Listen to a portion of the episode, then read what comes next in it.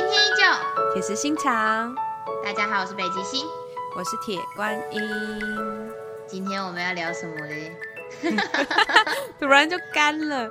嗯，聊上礼拜发生的事好了。我们上礼拜有做什么比较特别的事情吗？就中秋节跑去高雄玩了一趟。这次的中秋假期呢，就是难得的，我就是放假了。前阵子我就是都在忙一些家里的事情，然后还有一些反正就是杂七杂八的，所以导致我们我跟铁观音，然后还有几个朋友就是很久没有见面。那正好就是我的朋友，我们暂时称她为韩姐。就韩姐她呢，对，她是我们两个的大学同学，然后也是我当时的室友，然后我们已经很久没有见面。啊，在我开始忙碌之前，他就已经先跟我说好，说，哎，他中秋假期想要来找我，因为他正好也要参加他一个高中同学的婚礼。然后，哦，那很久以前就讲嘞。对啊，他很久以前就跟我预定这个行程，可是没有确切的定下来，只是跟我说好，说，哎，中秋的时候我的朋友婚礼，我顺便下去找你玩，好不好？然后，但是没有讲到说，哎，要来多久啊？然后或是怎样，那行程什么都没有讨论。是近期的时候才跟我讲，那我就说 OK 啊 OK 啊，就来我们这边，就是我招待他玩。然后后来他就说，哎，如果我这几天都可以的话，他就想要来多住几天，等于说中秋这三天四天四天嘛，就是他都会住，对，他就是他就会住这边。那理所当然的啊，就是有了韩姐，我们这个大学朋友，我当然是一定要邀请，就是铁观音也一起来跟我们。我们三个人以前在大学的时候，就是都是一起行动的，去到哪 一起好像很多课堂上打阴阳师，一起在寝室里瘫着，应该说是本质就是还是瘫着。我们并没有什么大学生活多才多姿、少女一般的 shopping 啊，然后夜游啊、夜唱啊、夜，然后去哪里看都就是都没有。我们只有毕业前自己好像真的有在参与，然后做了一个夜生活，就到最后完全没有夜生活，只是去 就是宿舍隔壁的，对，去宿舍隔壁的 KTV 唱歌，然后说什么要看午夜场的电影，然后也觉得好晚哦，好麻烦哦，算了。而且我们那时候超惨的好不好？在路上根本就没有店开了，好不好？对，绕了一圈只剩下便利商店，还没有这么嘉义还没有这么发达嘛，所以他就讲的好像是多久以前的事一样。就整个都没有什么店开，然后我们想要看午夜场，也觉得说太晚啊。后来说好，我们要喝酒，我们一定要不一样，就是也要有有夜生活，然后怎样怎样，就一路都没有得开，到最后就开回学校旁边的一间那种唱卡拉 OK 的，然后三个人包场，还超便宜，而且还没有喝酒，因为我们都喝饮料。对我挚爱苹果西打。对，然后还早早的就回到我宿舍摊着，就完全继续走夜生活，啊，又又偏离了。总之呢，就是韩姐就来我这边玩，那我就邀请铁观一起。在这段行程之中，我们就意外的又在收获一个小伙伴。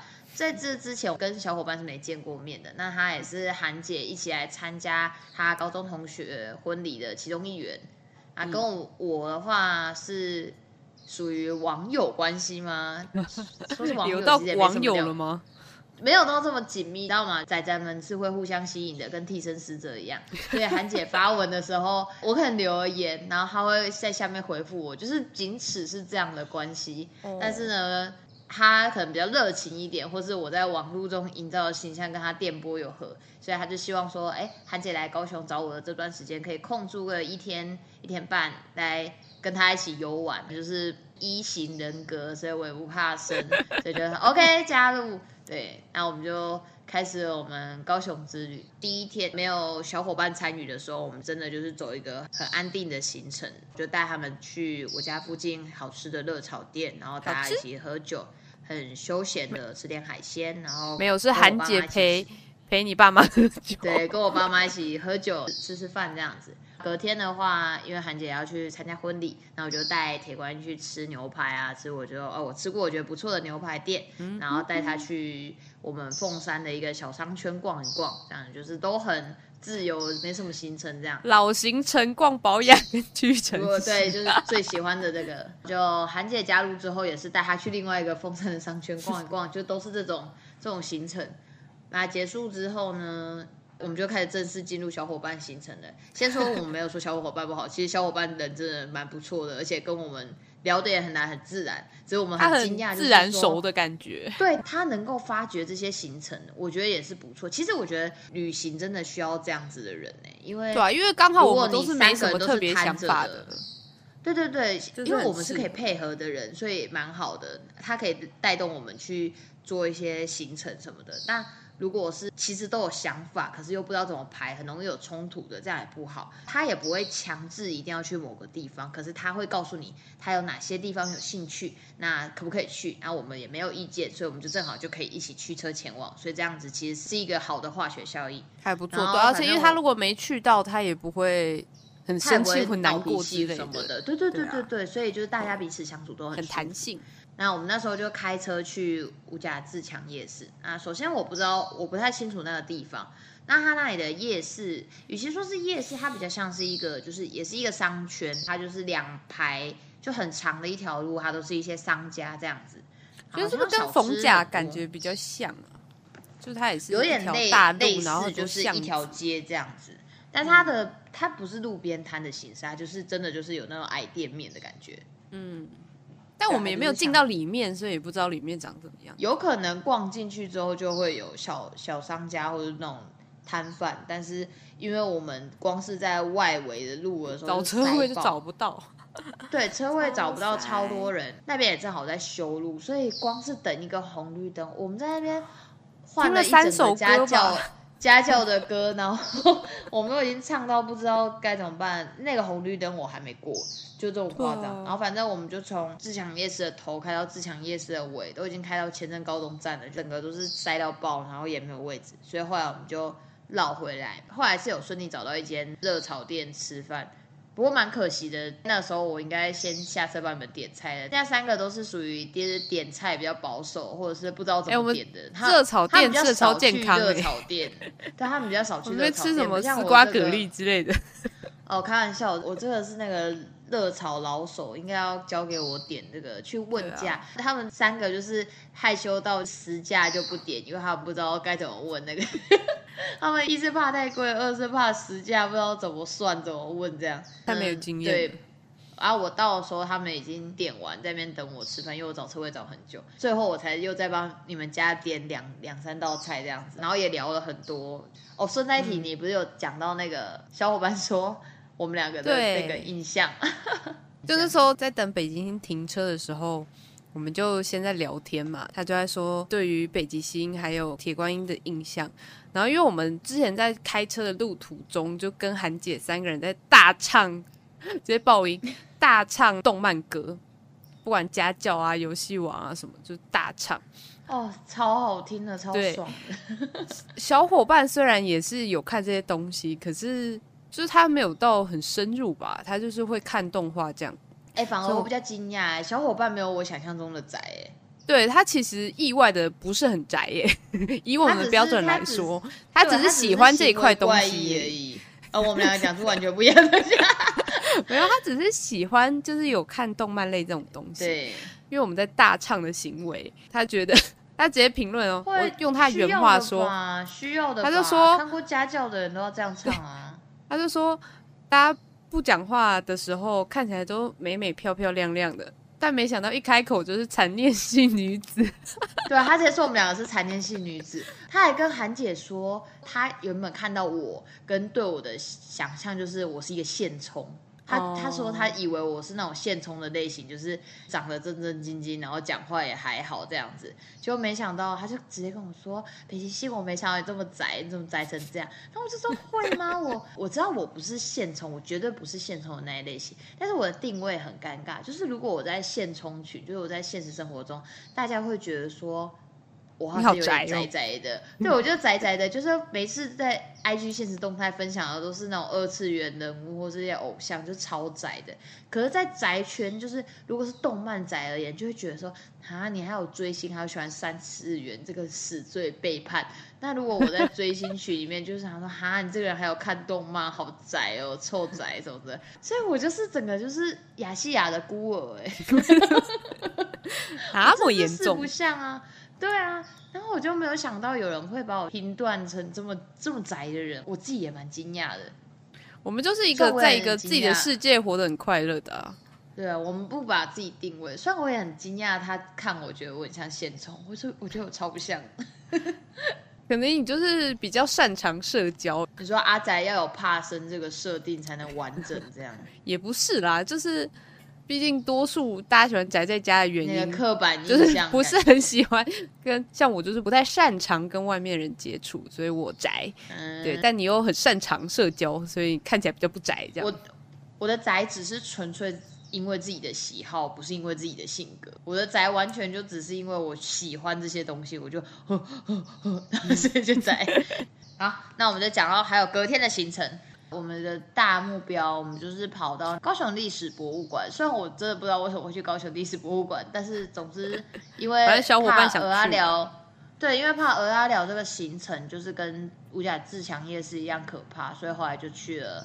高史博，对我以前高中有去过，他那时候也是，他展出的东西蛮多。那我们这次去的时候比较不凑巧，就他正好在整修嘛，他在修屋顶，他正好二楼变成只开放一点点，啊，三楼是完全没办法参观的状态，所以我们就主要是在一楼溜达。一开始韩姐跟小伙伴在盖章嘛，我们在看纪念品，对，因为韩姐她习惯去一个地方，如果有章的话，她喜欢收集。之前我们去冲绳的时候，他也这样。然后我们两个就是在那边看一些纪念品，然后就说：“哦，在那边嫌人家卖的贵，主妇心态。”突然铁官就回头一看，就看到那个儿童馆上面就是大大的字，什么《高小熊历险》吗？还是什么的？《高小熊历险记》。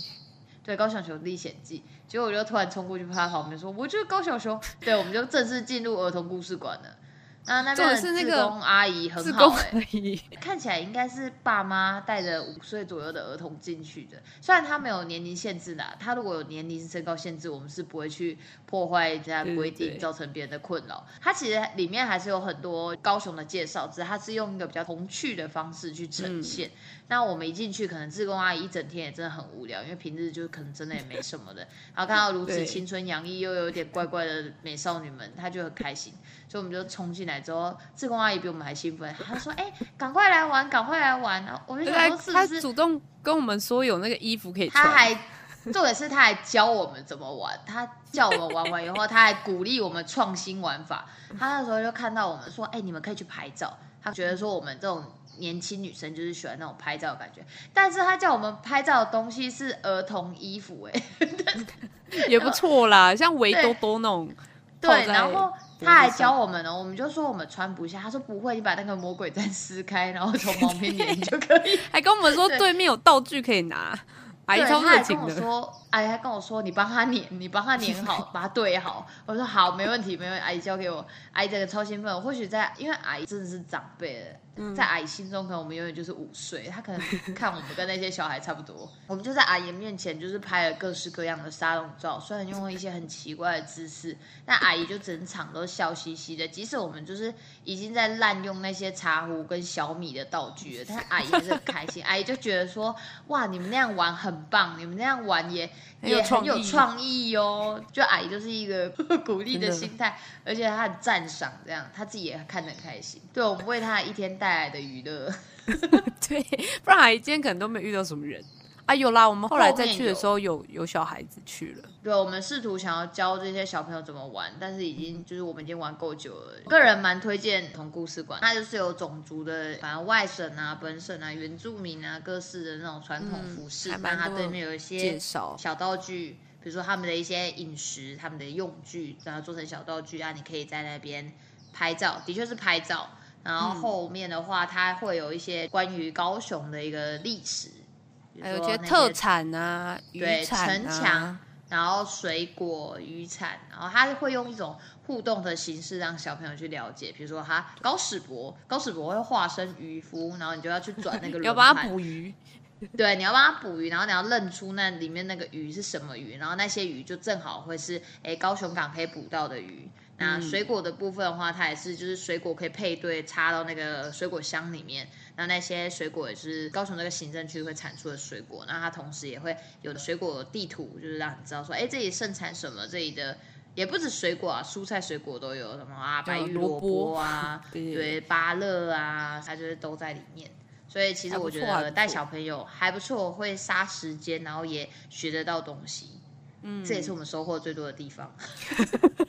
我们后来有再去看铁道跟海港站，铁道当初哪一条线运送什么啊，然后那个港口出口什么啊、就是也都铁道还蛮有趣的，铁道有个小它游戏里面都可以玩。有一些对 哦，对对，我们三个人各玩了一个啊，这两个都是常设展，如果有兴趣的朋友也可以去看。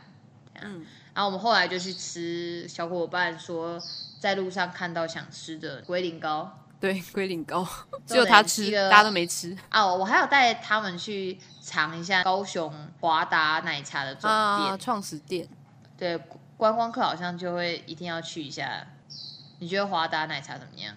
珍珠太甜了，哦，你不是喝华达奶茶，你是喝什么？可以跟大家介绍一下吗？我喝哦什么红龙哦，它是红茶加乌龙加奶，然后我有加珍珠，对，应该是这样配方，应该没记错。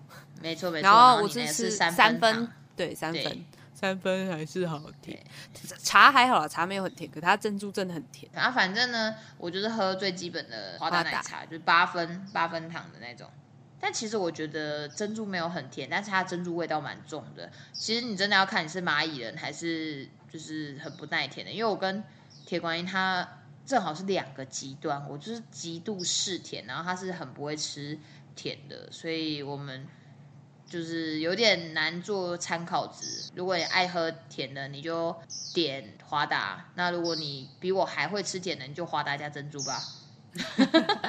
反正现在华达北中南都有啊，所以大家还蛮容易可以尝试。你有喝过其他间华达吗？有啊，我台北的喝过，然后我们上次去台中不是也有喝吗？你觉得味道有差吗？我都隔很久哎，但我觉得应该是差不多啦，我也觉得。应该吧？好那个毕竟连锁店要保持品质一致。OK，那就不用特别去总店，总店是那总个氛围店要打我吧，们。不过去盐城区那边还是可以去尝试看看，就因为盐城区那边其实很快。对啊，他们其实那里蛮多小吃、小摊贩。如果等到比较下午的时候去，就蛮好逛的。太早去什么都没有开，所以大家不要去。它其实盐城区跟西子湾那边都逛进去街区里面，它都有很多商家跟那种小吃，都可以去逛一下。也不一定去西子湾一定要去坐渡轮就骑进那边，当然这是一个很棒的行程。但是除了去那个大碗公滨那个码头那边。弯进去里面小巷子、公庙那边，其实都很多吃的啊，而且那里就可以租车啊，也不用走的，就是可以骑电动一些电动车。对对对对对对，只是高雄人自己也有去那边晃过，不错不错。嗯嗯再来就跟小伙伴分道扬镳了。对，然后我们自己好像也就也也没有什么特别有什么行程。对啊，就没有特别干嘛，回去摊着。跟小伙伴结束行程之后，我们隔天有干嘛吗？没有啊，隔天没有吧？隔天是你们就要回去了，对不对？对啊，隔天就是先送韩姐去啊搭车，然后我们又去吃寿司郎，然后就换我去搭车，就这样。好结束如果之后你想要再玩一次那高雄人的精美规划的话，我们就再来记录一天。嗯，好啊，我记得我大学的时候有带你进行过一次这个完美的规划。而且很好笑，我那时候还不敢骑电动车，还是你骑的。好，那这样子经过差不多又快要四年了，又差不多可以来一次骑进完美的高雄规划。可以可以，我们那时候还在城墙上面吃烤鱿鱼，对啊，哎、很青春哎，而且我们还欸我们那时候那个年代还是愿意穿着短裤配黑丝袜的年代。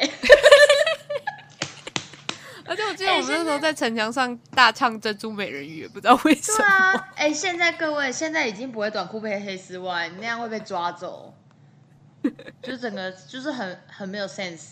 但是我们那个年代还可以，然后头上我们还各自戴了一个墨镜，然后穿牛仔外套，对，牛仔外套，很棒的搭配。我的天呐。对。好啦，那今天的分享就差不多到这边啦。我们是铁石心肠，下次再见，拜拜。拜拜。拜拜拜拜拜拜。